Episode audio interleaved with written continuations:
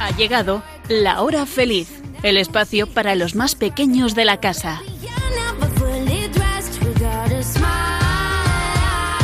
Buenas y primaverales tardes. Os saluda Yolanda Gómez y me acompañan cuatro chicas increíbles. Elena, Blanca, Nuria y Sonia. Hola chicas. Hola. Hola. Bueno, ya estamos en primavera y durará hasta el 21 de junio. 92 días para disfrutar de esta bonita estación. ¿Qué es lo que más os gusta de la primavera? Las vacaciones de Semana Santa. Que ya no hace falta llevar abrigo. Eh, sí, el verde y los paisajes y todo eso. A mí me encanta tumbarme en el césped en el sol. Y vosotros, amiguitos, que nos estáis escuchando, ¿qué es lo que más os gusta de la primavera? Seguro que muchas cosas. Bueno, si queréis, nos podéis escribir al programa y compartirlo con nosotras. Luego os eh, digo el email y la dirección postal, así que ir cogiendo papel y lápiz. Ah, y no os olvidéis que este fin de semana se va a cambiar la hora.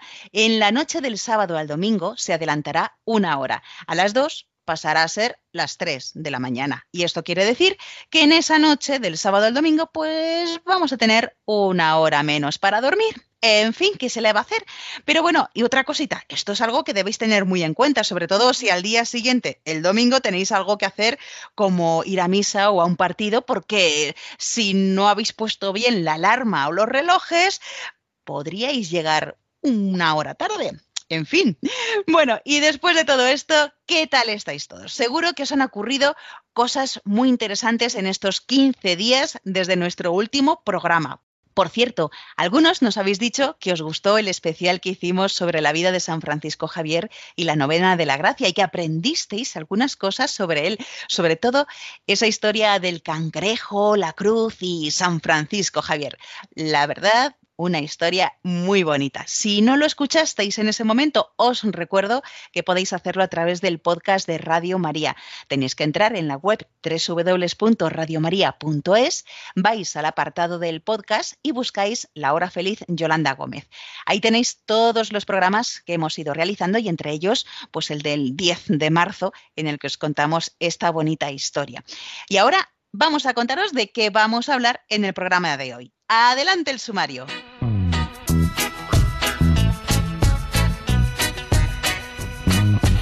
Hoy vamos a hablar del perdón. De la importancia que tiene pedir perdón cuando hacemos algo mal y también perdonar a los demás. Luego vamos a hablar de poesía y recitaremos algunos poemas muy curiosos. Terminaremos contando el cuento Gorg el gigante y divirtiéndonos con los chistes y las adivinanzas.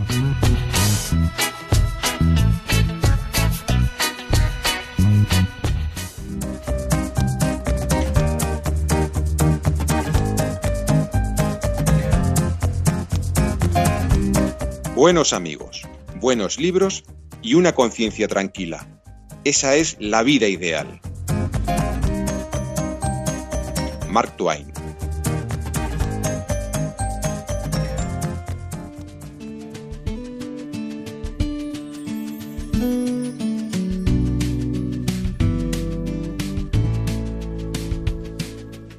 Señor, haz de mí un instrumento de tu paz. Que allá donde hay odio, yo ponga el amor. Que allá donde hay ofensa, yo ponga el perdón. Que allá donde hay discordia, yo ponga la unión. Que allá donde hay error, yo ponga la verdad. Que allá donde hay duda, yo ponga la fe. Que allá donde hay desesperación, yo ponga la esperanza. Que allá donde hay tinieblas, yo ponga la luz. Que allá donde hay tristeza, yo ponga la alegría. Oh Señor, que yo no busque tanto ser consolado, sino consolar, ser comprendido, sino comprender, ser amado, sino amar. Porque es dándose como se recibe. Es olvidándose de sí mismo como uno se encuentra a sí mismo. Es perdonando como se es perdonado. Es muriendo como se resucita a la vida eterna. Amén. Amén.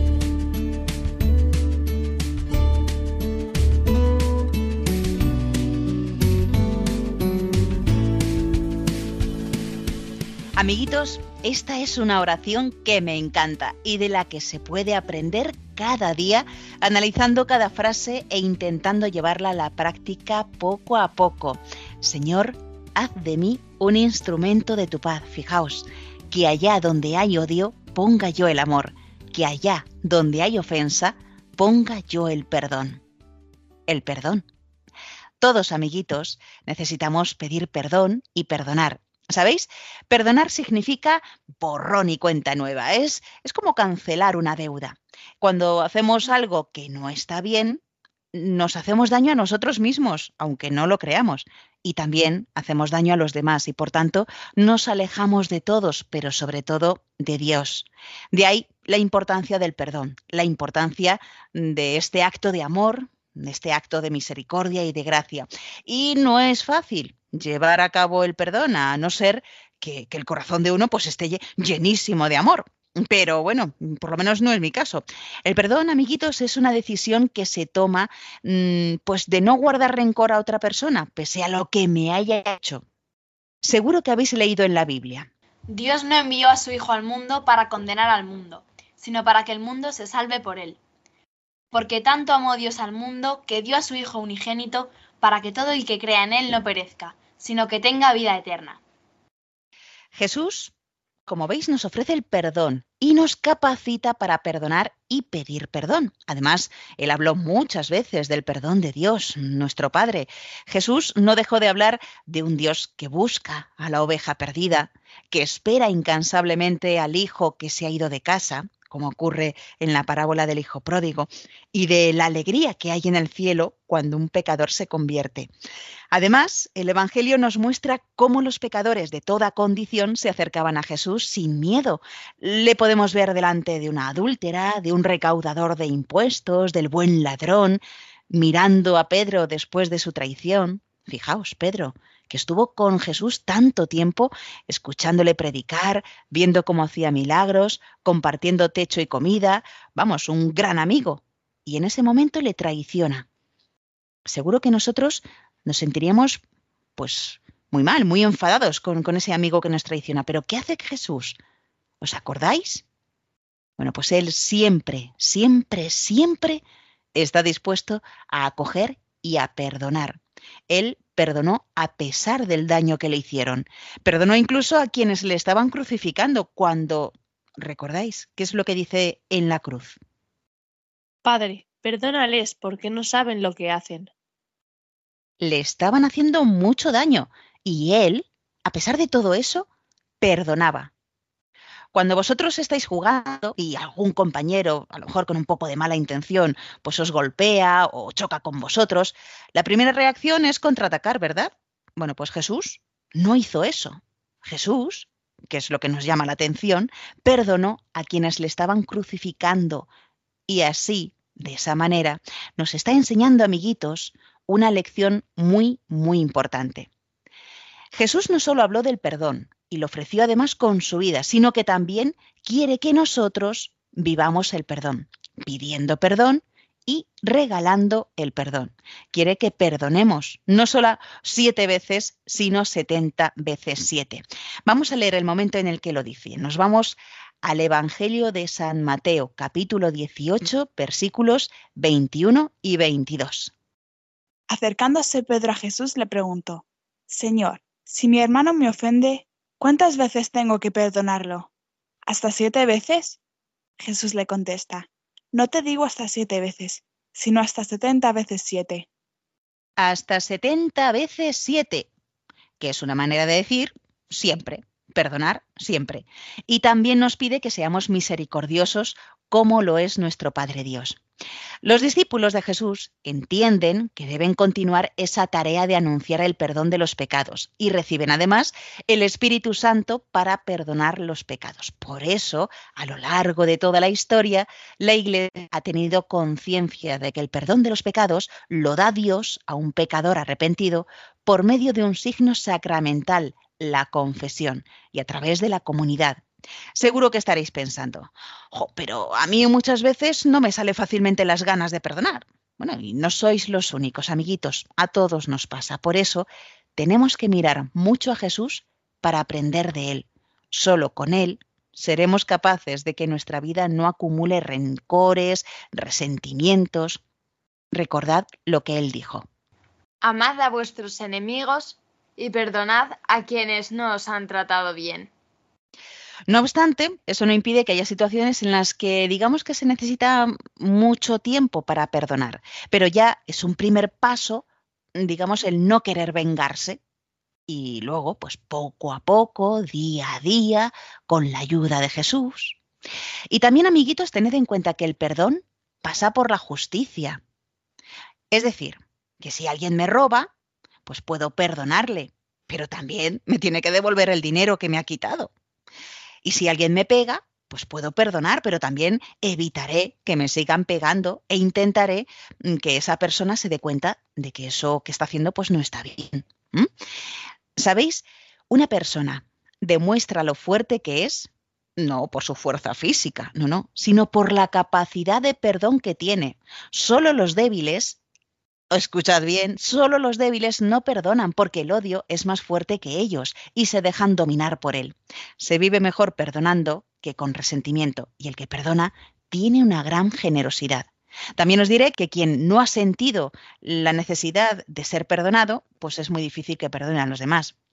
Amiguitos, no tenemos que olvidarnos nunca de que no somos perfectos y que también nosotros nos equivocamos y por lo tanto, pues también nosotros necesitamos que nos perdonen. Y para pedir perdón hace falta ser honestos, reconocer lo que hemos hecho, ser humildes y estar arrepentidos. No vale decir, ay, perdóname, perdóname, si no lo sientes. O sea, tienes que reconocer lo que has hecho y encima estar arrepentido e intentar que no vuelva a suceder. ¿Vale? Y ahora vamos a contar una historia que tiene que ver con lo que hoy hablamos. Cierto día, dos amigos caminaban juntos. Era un día muy agradable y los dos disfrutaban del viaje conversando animadamente. En un momento dado, comenzaron una fuerte discusión. Dejándose llevar por la ira, uno ofendió al otro con gran cantidad de insultos sin justificación. El otro, bastante ofendido y, y, sin decir palabra, se paró y escribió en la arena. Hoy mi mejor amigo me lanzó muchos insultos, ofendiéndome gravemente. Más adelante llegaron a un oasis. El hombre ofendido cayó al agua y estuvo a punto de ahogarse, pero rápidamente su amigo le tendió la mano y lo salvó. Cuando pudo recuperarse del susto, tomó un estilete, una especie de cuchillo que llevaba en el bolsillo, cogió también una piedra y sobre ella talló. Hoy mi mejor amigo me ha salvado la vida. Eh, Confundido, el otro hombre le preguntó. ¿Por qué después de haberte ofendido escribiste en la arena y ahora que te he salvado escribes en una piedra? Con una gran sonrisa en el rostro, su compañero le respondió. Cuando un amigo nos ofende, debemos escribir en la arena lo que ha pasado, para que el viento del olvido se encargue de borrarlo. Pero cuando un amigo nos ayuda, debemos tallarlo en la piedra de la memoria del corazón, donde ningún viento podrá borrarlo nunca. Debes perdonar las ofensas de tus amigos y agradecer su ayuda cuando te la ofrecen.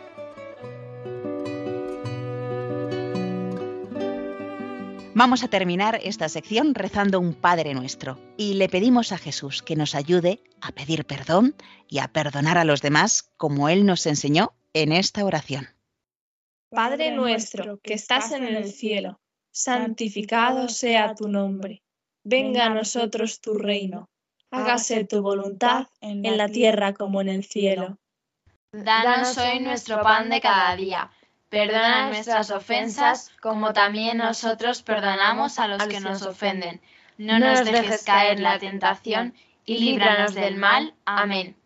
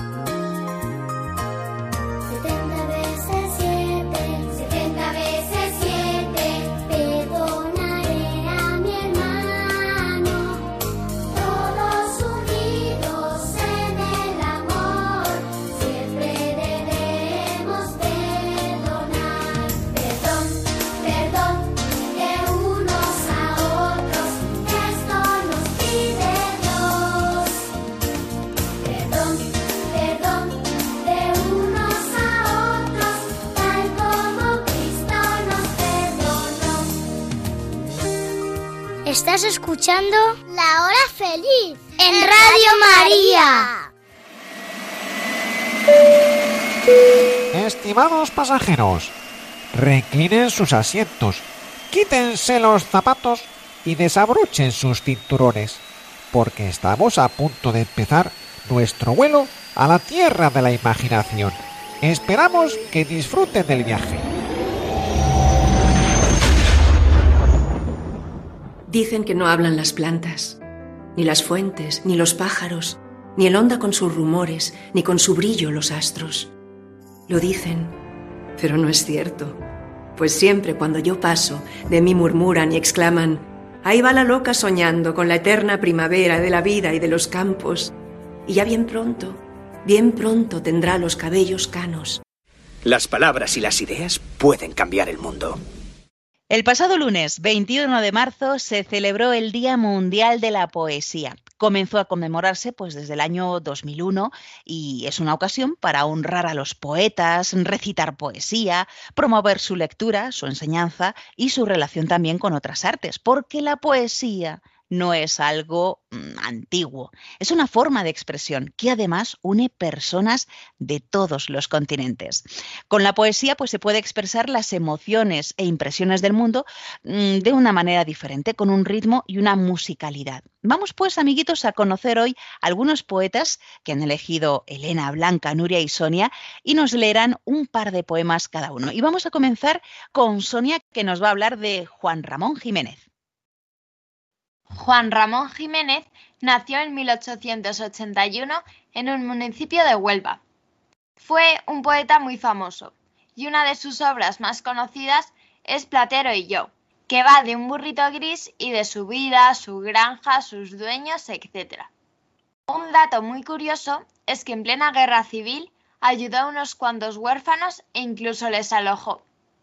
Después de la guerra, Juan Ramón y su esposa Zenobia vendieron sus objetos de valor para poder seguir ayudándolos.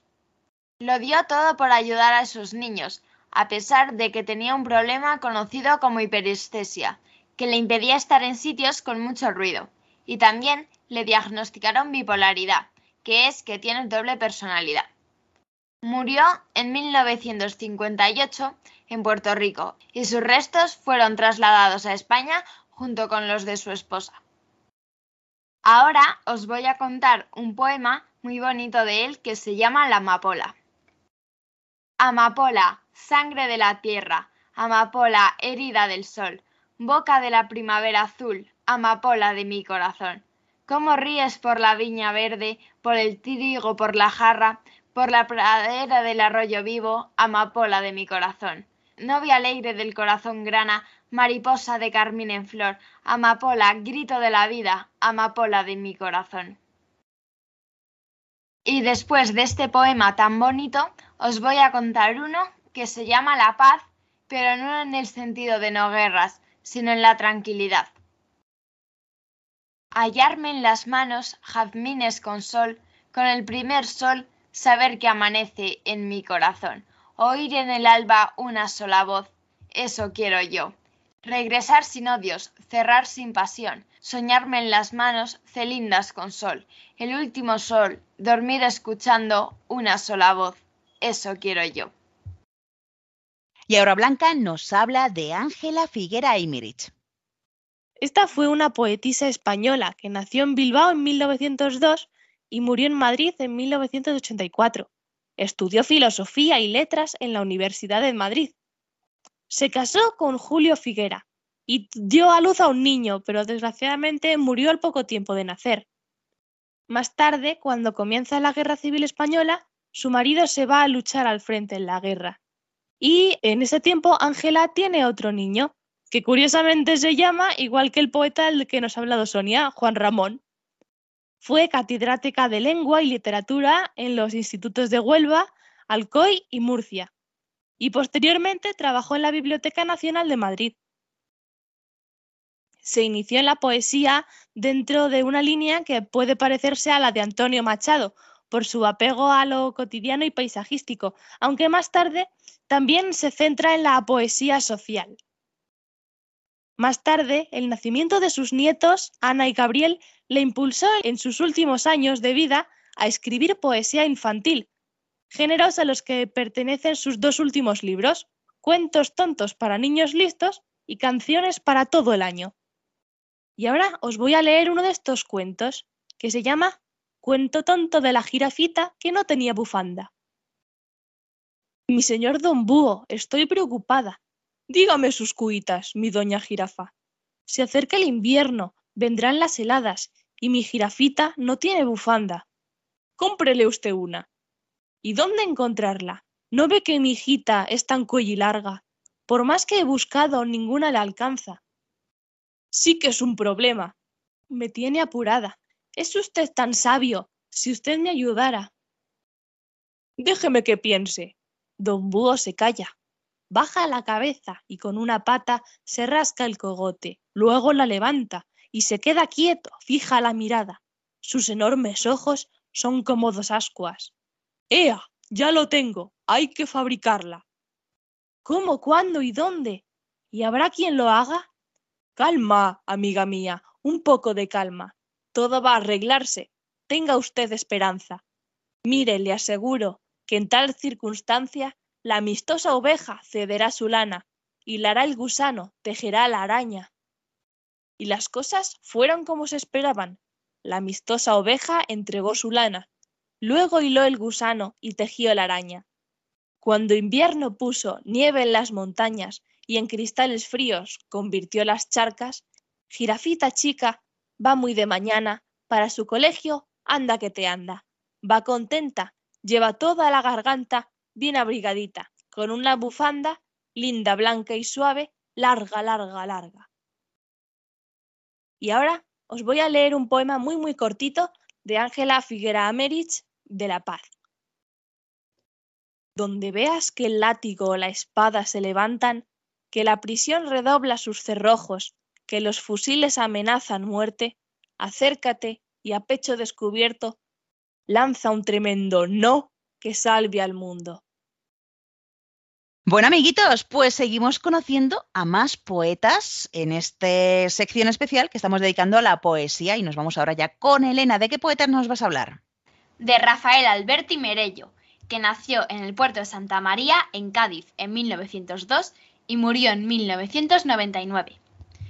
Fue un escritor especialmente conocido como poeta y miembro de la generación del 27, junto con otros poetas muy famosos como Federico García Lorca o Pedro Salinas.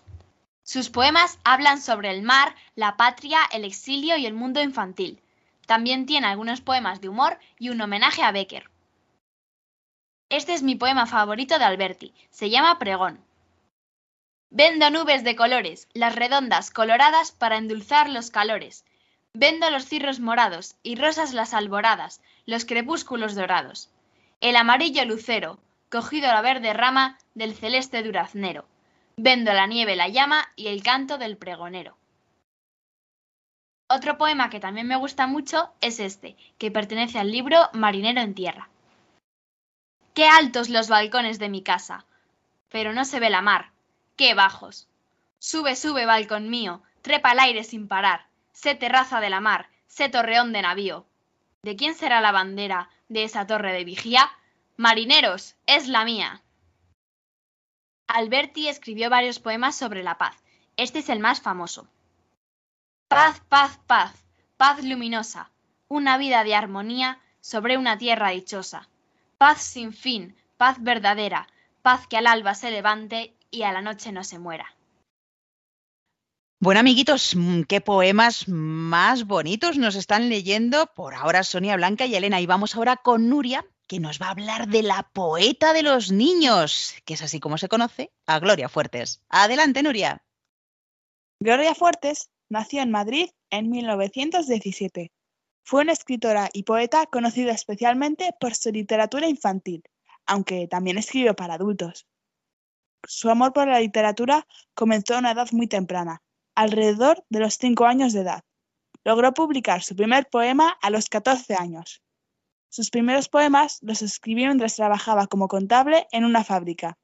Fue parte importante de esa generación del 50, que es como se llamó a un grupo de escritores que empezaron a publicar en torno a la década de 1950.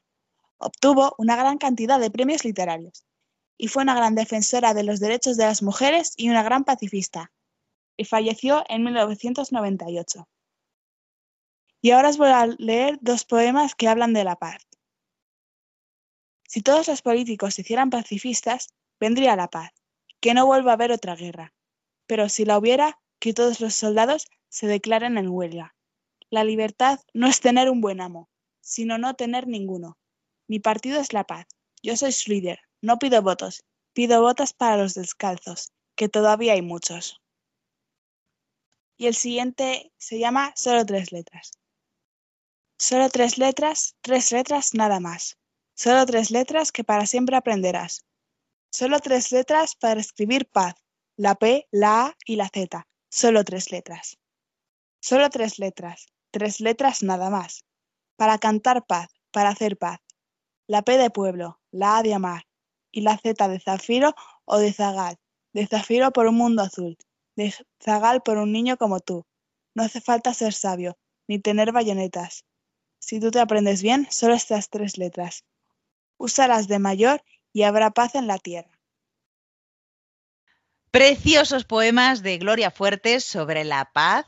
Eh, escribía muy bien. Si podéis leer un poco de, estos poetas que nos han hablado, Sonia de Juan Ramón Jiménez, Blanca de Ángela Figuera Aymerich, Elena de Alberto de Rafael Alberti y Nuria de Gloria Fuertes. Si vosotros amiguitos os gusta algún poema y queréis compartirlo con nosotros, lo podéis hacer escribiéndonos por email al programa La Hora Feliz 2 con el número 2 arroba radiomaria.es. Si nos es, queréis escribir por carta, en el sobre tenéis que poner que es para Radio María, La Hora Feliz Yolanda Gómez y la dirección es Paseo Lanceros 2, primera planta el código postal 28024 Madrid. Estaremos encantados de recibir vuestros poemas o que nos contéis cuál es vuestro poeta favorito o si queréis escribir un poema vosotros y nos lo mandáis y así lo leemos aquí en antena, ¿vale? Bueno, pues continuamos con el programa. ¿Estás escuchando? El programa de los niños de Radio María. Si eres curioso, podrás ver el mundo como quieras.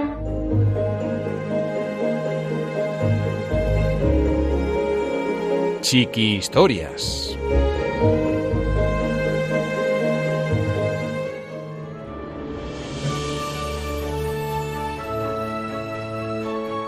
Gor el Gigante, un cuento de Pedro Pablo Sacristán.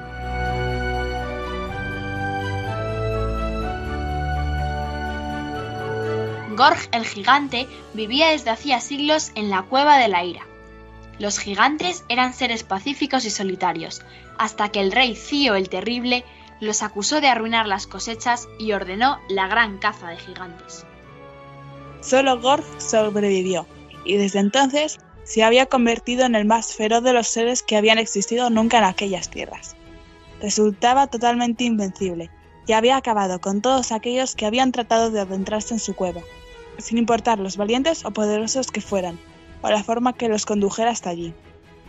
Muchos reyes posteriores, avergonzados por las acciones de Cío, habían tratado de sellar la paz con Gorg, pero todo había sido en vano, pues su furia y su ira le llevaban a acabar con cuantos humanos veía, sin ni siquiera darles la oportunidad de escucharlos.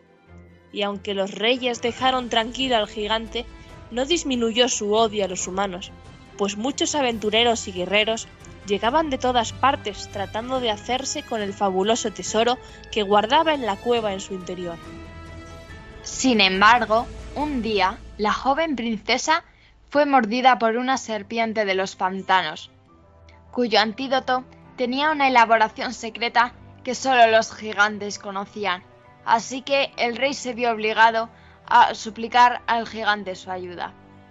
Envió a sus mejores guerreros y a sus más valientes caballeros con la promesa de casarse con la princesa, pero ni sus mágicos escudos, ni las más poderosas armas, ni las más brillantes armaduras pudieron nada contra la furia del gigante. Finalmente, el rey suplicó ayuda a todo el reino. Con la promesa de casarse con la princesa y con la ayuda de los grandes magos, cualquier valiente podía acercarse a la entrada de la cueva, pedir la protección de algún conjuro y tratar de conseguir la ayuda del gigante. Muchos lo intentaron, armados de mil distintas maneras, protegidos por los más formidables conjuros, desde la fuerza prodigiosa a la invisibilidad, pero todos sucumbieron. Finalmente, un joven músico apareció en la cueva, armado solo con un arpa, haciendo su petición a los magos. Quiero convertirme en una bella flor y tener la voz de un ángel. Así apareció en el umbral de la cueva una flor de increíble belleza, entonando una preciosa melodía al son del arpa. Al oír tan bella música, tan alejada de las armas y guerreros a los que estaba acostumbrado, la ira del gigante fue disminuyendo. La flor siguió cantando mientras se acercaba el gigante, quien terminó tomándola en su mano para escucharla mejor. Y la canción se fue tornando en la historia de una joven princesa a punto de morir, a quien solo un gigante de buen corazón podría salvar. El gigante conmovido excusaba con emoción, y tanta era su calma y su tranquilidad que finalmente la flor pudo dejar de cantar, y con voz suave contó la verdadera historia, la necesidad que tenía la princesa de la ayuda del gigante, y los deseos del rey de conseguir una paz justa y duradera.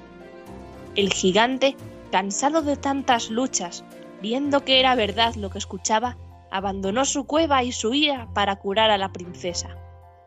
Y el joven músico, además de domar la ira del gigante, conquistó el corazón de la princesa y de todo el reino. Se casó con ella y acabó siendo el mejor de los reyes.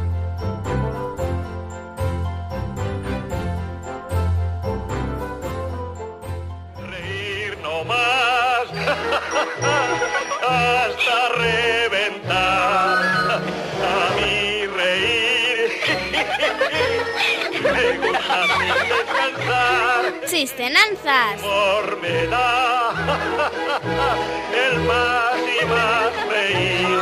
No tiene ninguna gracia. buen humor, más buen humor me da a mí. Como me gusta reír, más buen humor me da a mí. Amiguitos, llegamos a los chistes y las adivinanzas y comenzamos con la adivinanza que nos haya preparado hoy Elena. En el agua nací, en bolsas me mantienen, y siempre en la cocina los cocineros me tienen.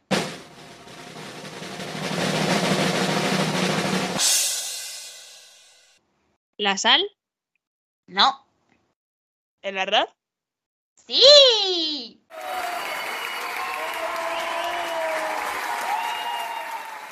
Muy bien, Nuria, tu adivinanza. El que lo hace, lo vende. El que lo compra, no lo usa. Y el que lo usa, no lo ve. ¿Qué es?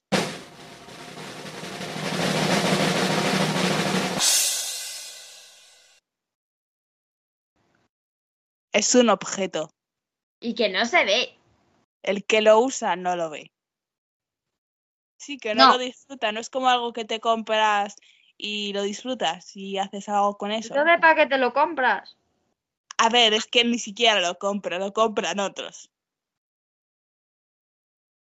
El ataúd. Sí. Bueno, Sonia, cuéntanos tu adivinanza. Doce caballeros, nacidos del sol, todos mueren antes de los 32.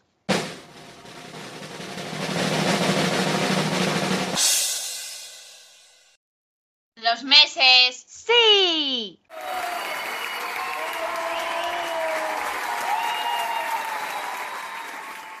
Y vamos ahora con la adivinanza de Blanca.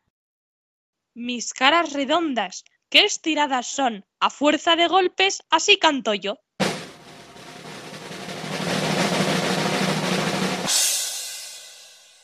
La campana. No, El martillo. no, El piano. tampoco. El tambor. Sí. Bueno, amiguitos, ¿qué tal vosotros con las adivinanzas? Alguna un poco complicada, ¿eh? Pero bueno, vamos ahora con los chistes a relajarnos. Elena. Tres pastores están discutiendo sobre quién tiene el perro más listo. Y el primero dice, Pues mi perro encierra a las ovejas, les da de comer y vigila la casa toda la noche. ¡Puf!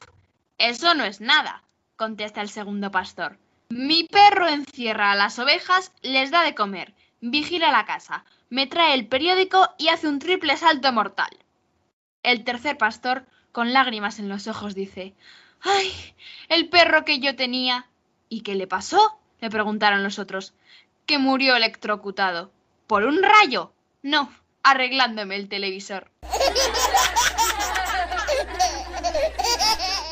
Una persona va a trabajar cuando le pregunta Jaimito, Oiga, por favor, ¿me podría decir qué autobús tengo que coger para ir a ver el Museo del Prado? Sí, aquí mismo, coja el número 48.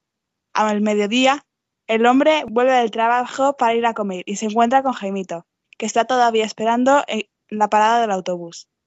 ¿Pero qué hace todavía aquí? ¿No le dije que cogiera el 48? Claro, y han pasado 43 autobuses.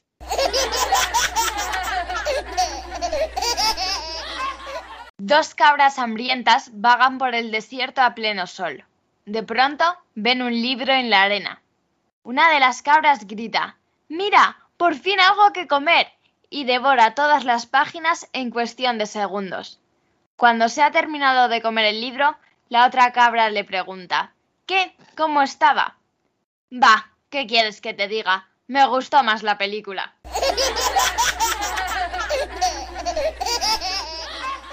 ¿Sabías que la mitad del aguacate es agua? Anda, y la otra mitad, cate. ¡Estupendo! Espero que os hayáis divertido tanto como nosotras. Bueno, hoy os hemos hablado de la importancia de pedir perdón cuando hacemos algo mal, también de perdonar a los demás. Hay veces que nos cuesta mucho, pero entonces tenemos que mirar a Jesús y recordar lo que Él hizo por nosotros, que nos perdonó. Luego, pues hemos hablado de poesía, os hemos contado también un cuento sobre un gigante, la música y la paz.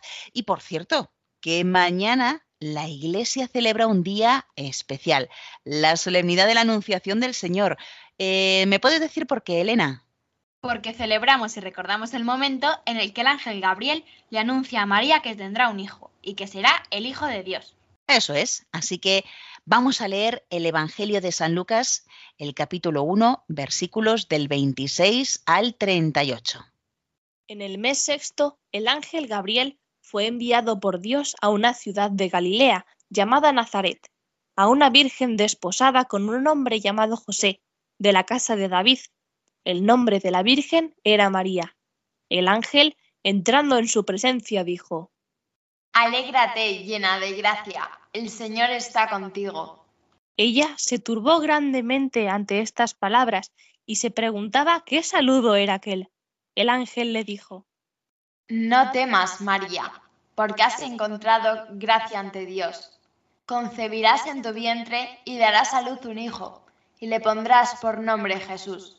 Será grande, se llamará Hijo del Altísimo. El Señor Dios le dará el trono de David, su padre. Reinará sobre la casa de Jacob para siempre, y su reino no tendrá fin. Y María dijo al ángel, ¿Cómo será eso? Pues no conozco varón. El ángel le contestó, El Espíritu Santo vendrá sobre ti, y la fuerza del Altísimo te cubrirá con su sombra. Por eso, el santo que va a nacer será llamado Hijo de Dios. También tu pariente Isabel ha concebido un hijo en su vejez, y ya está de seis meses la que llamaban estéril, porque para Dios nada hay imposible. María contestó, He aquí la esclava del Señor. Hágase en mí según tu palabra. Este fue un momento solemne para la historia de la humanidad, el sí de una mujer de María que cambió la historia porque ella aceptó lo que Dios le proponía. Por eso es tan especial el día que vamos a celebrar mañana. Y en Radio María tendremos algunos momentos especiales. El primero, después de rezar el Ángelus. Como cada año, Radio María renovará su consagración a la Virgen y lo hará desde la capilla de la emisora. Y por la tarde, a las 4, las 3 en Canarias, toda la familia mundial de Radio María se unirá para rezar juntos el Santo Rosario que estará dirigido desde Nazaret, esta ciudad de Galilea donde precisamente sucede lo que hemos leído antes del Evangelio de San Lucas. Y a continuación, a las 5, desde la Basílica de San Pedro en el Vaticano, se retransmitirá la celebración penitencial con motivo de este tiempo de Cuaresma y dentro de la cual el Papa Francisco consagrará Ucrania y Rusia al Inmaculado Corazón de María. Fijaos, qué especial va a ser este día. Bueno, pues nosotros vamos a terminar rezando a la Virgen María un Ave María, con el que queremos decirle pues que la queremos mucho y que le damos las gracias por haber dicho ese sí a Dios y también para que nos ayude a cambiar nuestros corazones y que haya paz en el mundo. Dios te salve María, llena eres de gracia, el Señor es contigo. Bendita tú eres entre todas las mujeres y bendito es el fruto de tu vientre Jesús. Santa María, Madre de Dios, ruega por nosotros pecadores, ahora y en la hora de nuestra muerte. Amén. Bueno, amiguitos, pues ya nos despedimos de todos vosotros. Si queréis, nos podéis escribir al programa para contarnos lo que os gusta de la primavera o alguna poesía que os guste mucho, o también nos podéis enviar un cuento que vosotros mismos hayáis escrito para que lo leamos en antena.